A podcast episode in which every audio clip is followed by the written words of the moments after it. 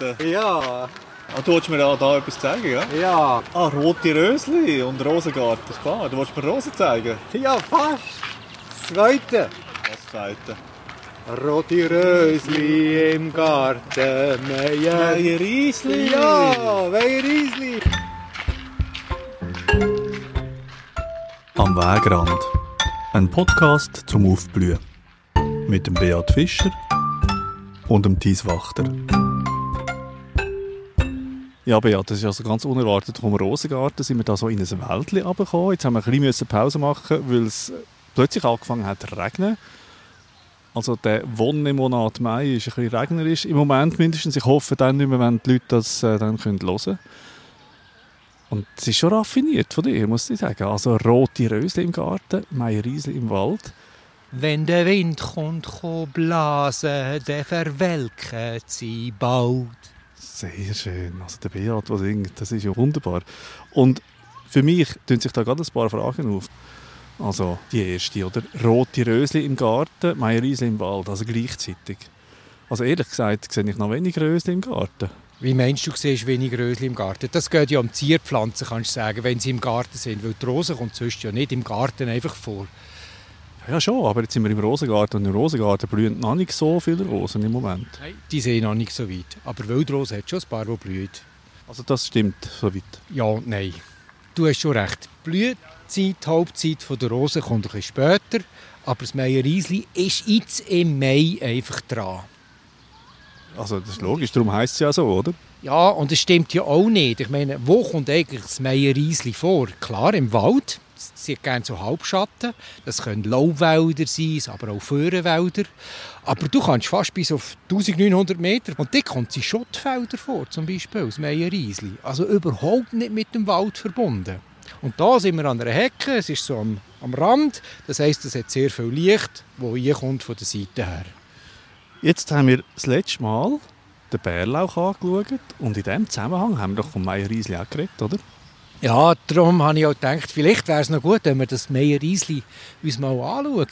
Und darum sind wir eigentlich da. Was mich ehrlich gesagt ein bisschen erstaunt, ich weiss ja jetzt aus Erfahrung, dass du eigentlich extrem gerne gelbe Blumen hast. Jetzt ist es schon zum zweiten Mal, ist weiß, oder?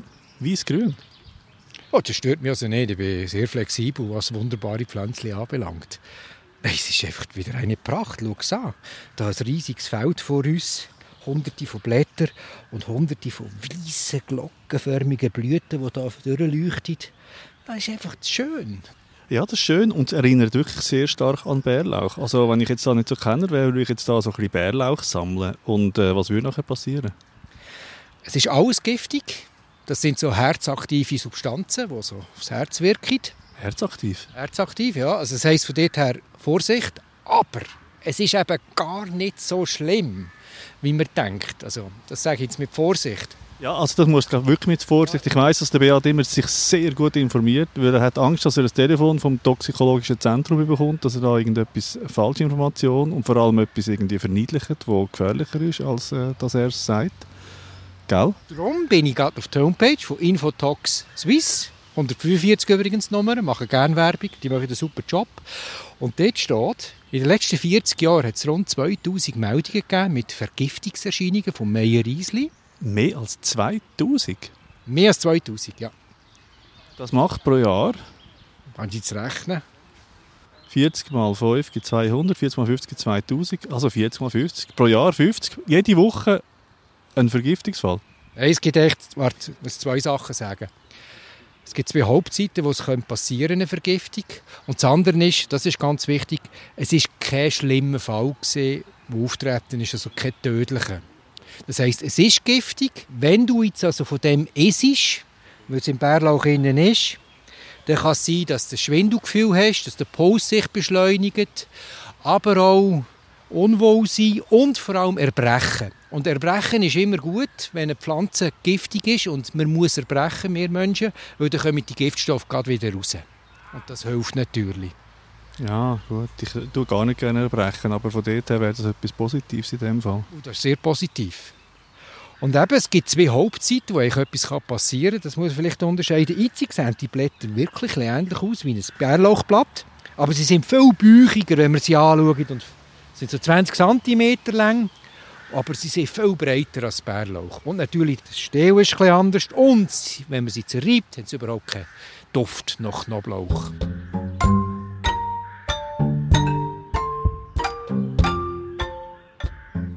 Meierriesli, das tönt so herzig. Also herzig ist es ja schon, weil die, also die Glöckli, also auf Deutsch heisst es ja Maiglöckchen und das kann man völlig nachvollziehen. Ja, aber das andere müsste sein, wegen Toxzentrum. Wann ist die zweite Vergiftungsphase? Oh, Entschuldigung, jetzt habe ich schon irgendwie das Gefühl, es ist alles halb so wild. Also wann ist die zweite Vergiftungsphase? Dass man weiss, wenn die schönen Blüten, die man da gerade noch anschaut, äh, bestäubt sind worden, dann gibt es die roten Beeren, magst du dich vielleicht erinnern, die im Sommer da sind. Und das leuchtet da so am Wegrand mit diesen roten Früchten, diesen roten Beeren. Die werden gerne von Kindern gegessen. Und das kann auch Vergiftungen hervorführen. Darum möchte ich das sagen, es gibt zwei Gefahrenzonen. Und dann erbricht es und dann ist es sowieso ein bisschen weniger gefährlich, weil es dann eben die Giftstoffe dann wieder rausgelassen hat. Sehr gut hissen. Das ist jetzt so ein bisschen unschön, die Szenerie, wenn man sich das vorstellt. Aber die Glöckli, die weißen Glöckli, die Blüten sind jetzt wirklich herzig. Ja, jetzt muss ich dich wirklich bitten, schnell mit der Nase an so eine Blüte zu kommen. Das ist jetzt ein bisschen kompliziert, also es vereinfacht, dass wir da in einer Böschung sind. Es ist wirklich nass. Ich hoffe, ich schlüpfe nicht aus und gehe da irgendwie den, den Hang ab. Also Tis, ich habe dir hier ein Metalli genommen. Jetzt kannst du mit dem Knie da drauf, dass Ja, du nicht nass wirst. Das ist jetzt wieder ein Service. Hey. Ja, gang mal mit deiner Nase an so eine Blüte.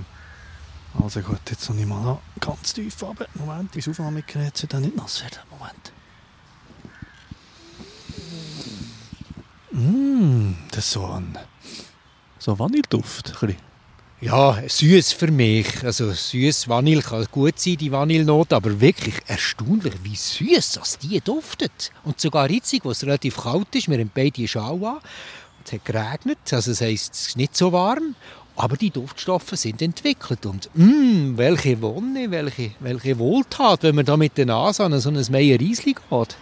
Gehst du eigentlich immer bei jeder Pflanze, also so abgelegen, dass sie von dir ist, äh, irgendwie mit der Nase her schmücken?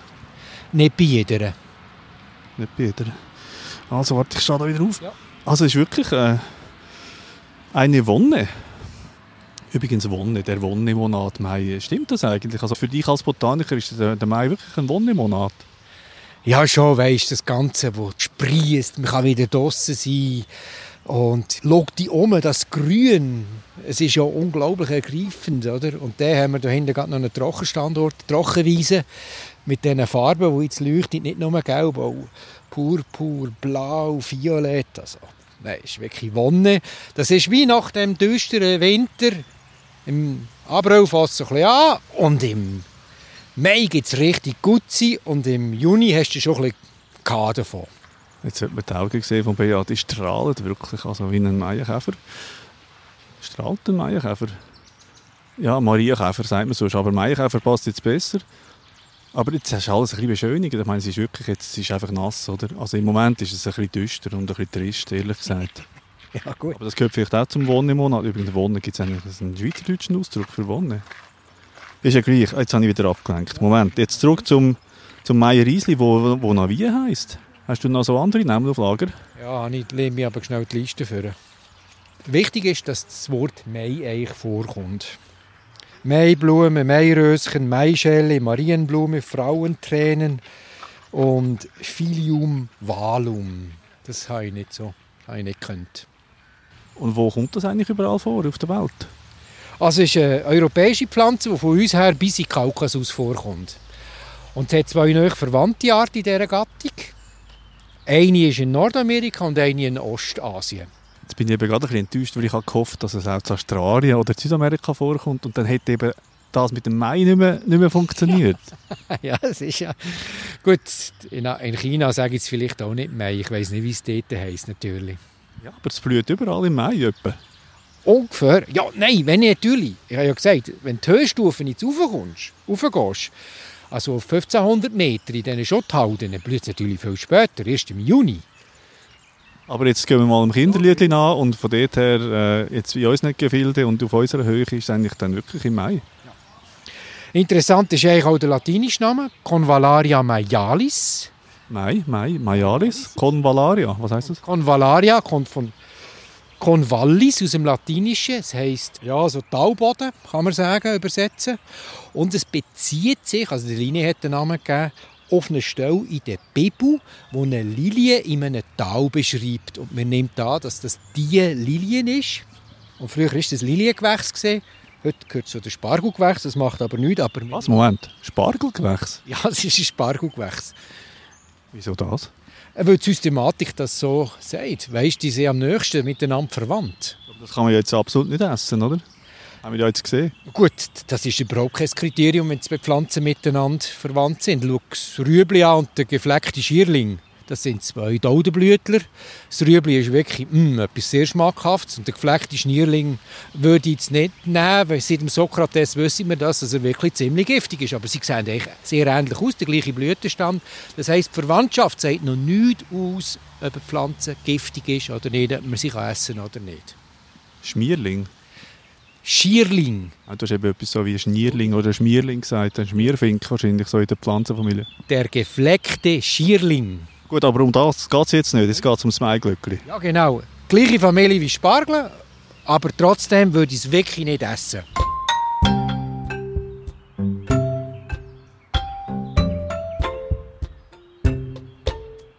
Wir haben hier hunderte von Blättern und du hast das Gefühl, ah, woher kommt das? Und jetzt gehe ich schnell ein bisschen schauen und du siehst eigentlich, es hat meistens einen Stängel.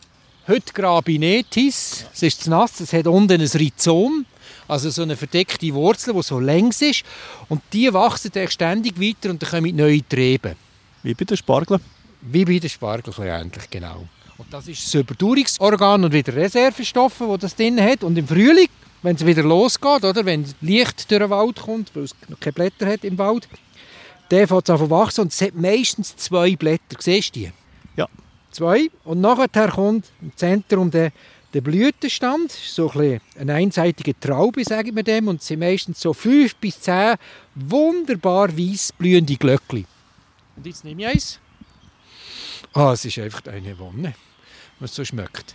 Ja, ist wirklich gut. Also von dort her hätte ich auch nicht müssen äh, so runter mich Ah, bücken, wenn ich das gewusst hätte, dass du sowieso eine pflückst. Ich pflücke eine, weil ich dir ein Detail zeigen Also du siehst, wenn du zählst, es sind so sechs Blütenhüllblätter. Merci, die zusammen verbunden sind und die Glocken machen. Und am Ende von jeder von dieser Blütenhüllblätter hat es so ein Zipfel, das umgebogen ist. Siehst du das? Das ist ganz neckisch von der Seite her. Ja, das neckische Zipfeli. Und das Zipfeli, das ist für einen Hauptbestäuber, für die Beiali da. Weil die kommen und heben sich an diesem Zipfeli, weil nachher geht es mit dem Kopf rein. Nektar wird keiner angeboten, aber an der Basis vom inneren Teil, also wo der Fruchtknoten ist, gibt es so einen Saft, wo sie können anbohren können. Und durch das tun sie sich eben heben an diesen Zipfeli und gehen die bohren. Und wenn sie das machen, dann rieselt der Pollen auf ihren Körper. Also es ist so wie die Haltegriff im Tram zum Beispiel. Ja, nur können wir dort nichts trinken. Ja, also wenn wir ins Bienenli wären, würden wir an diesen Haltegriff so uns so aufziehen und gegen die Randdecke schauen und dann so würde Pollen auf uns abrieseln. Und dazu würde ich mir irgendeinen Energy Drink nehmen.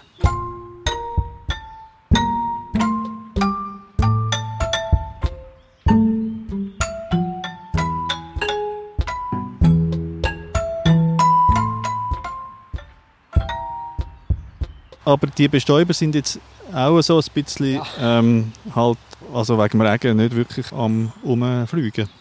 Hey, ehrlich gesagt, ich habe jetzt noch kein einziges Beiali gesehen. Die haben jetzt auch schon ein bisschen für oben. Aber jetzt nimmt mich noch etwas wunder. Wenn der Wind kommt, blasen, dann verwelken sie bald. Stimmt das?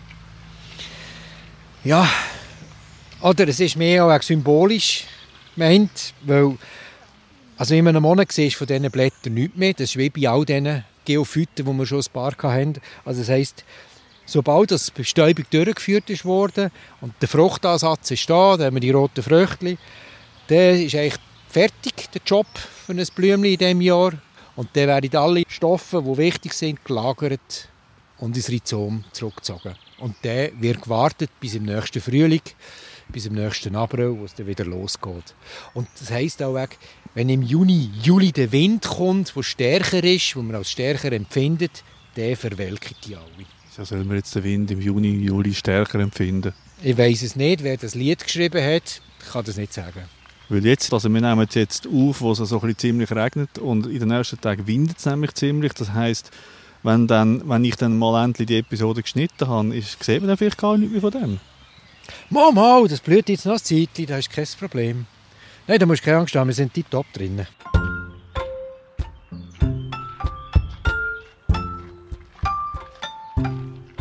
Es ist wirklich schön, wenn man da, da jetzt noch mal durchkommt im Sommer und man hat den Fruchtstand, also die rote Beere, die leuchten ja wirklich und die werden nachher von Vögeln gegessen, zum Beispiel Amsel oder verschiedene Rossoarten und die sind dann für die Ausbreitung von dieser Pflanze zuständig. Weil die erbrechen es dann nachher. Ja, so, dort hat es auch weniger Giftstoff drin, wenn sie ein bisschen länger stehen. Und Vögel haben so ein ganz anderes Magensystem. Die mögen da so viel mehr verleiden als wir. Und ich meine, wenn eine Pflanze rote Beere hat, dann geht es wirklich darum, gesehen zu werden, damit dass der Vogel kommt und nachher das Fruchtfleisch wird verdaut und der Samen kommt hinten wieder raus und in dieser Zeit ist der Vogel schon ein bisschen geflogen und im Kotpaket hat man nichts anderes als etwas Ideales, nämlich Nährstoff und Feuchtigkeit und so kannst du im nächsten Frühling dann eigentlich erst davon keimen wieder. Die Vögel haben schon Rossmägen. He? Und das haben wir auch schon gehört, das Prinzip, bei anderen. Ja, ich tue mich gerne wiederholen. Das stört mich überhaupt nicht bei gewissen Pflänzchen. Diese Sachen sind einfach universell, also diese Strategien. Ja, und wir sind halt auch immer die gleichen, gell?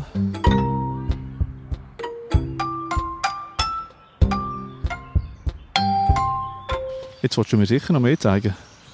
Ja, ich habe nur gelesen, zum Beispiel, man hat früher auch Blüten gesammelt, getrocknet und hat die in Schnupftabak da.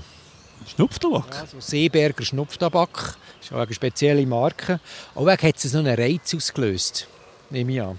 Das ist noch so ein bisschen halluzinogene Wirkung. Habe ich nicht gelesen, müsstest du ausprobieren. Ah nein, lieber nicht. Mir langen die Halluzinationen, die du mir da schaffst, jedes Mal in dieser Pflanzenwelt. Also was ich noch hätte, ist, wenn du etwas suchst, Ja, ich suche noch einen Abschluss. Ja, ist gut. Erstaunlich ist eigentlich für mich, früher hat man es natürlich auch als Heilmittel gebraucht. Das ist eine Heilpflanze. Und der erste Nachweis ist von einem Gabriel von Lebenstein. Und da hat ich etwas zum Erzählen, ich habe es vorgenommen. Weil der Ja, dann erzähl mal vom Lebenstein, der lebt noch. vor 600 Jahren hat er gelebt. Und das ist echt der erste Nachweis, wo man die als Heilpflanze gebraucht hat. Und eigentlich relativ spät, weil sie doch ein bisschen giftig ist. Und früher hat man eigentlich alles ausprobiert. Und die, die allgemeine Wirkung hat er beschrieben, es stärkt natürlich das Herz und alle Organe des Menschen, wie immer bei solchen Pflanzen. Und nachher der innere Anwendungen hat er beschrieben, gegen Wehenschwäche, Lähmung nach dem Schlaganfall, Verlust vom Sprechvermögen, Wassersucht, Weh in den Lenden, Menstruationsbeschwerden, Hauterkrankungen, Faulen von der Leber, Atemwegserkrankungen, Heiserkeit und Halsschwellungen. Und wenn man es äußerlich nimmt, gegen Augenrötungen, Entzündungen von der männlichen Geschlechtsteile, Erbgrind auf dem Kopf, das ist so eine Pilzerkrankung, ziemlich übel, graue Haare oder übler Geruch aus Nase und Mund. Ja, das wäre auch für uns noch gut, gell? Jetzt, auf was genau willst du dich beziehen? Die grauen Haare. Ja, ja gut, ist okay. Ist das der Abschluss gewesen? Ja, das kannst du so nehmen. Also, ja.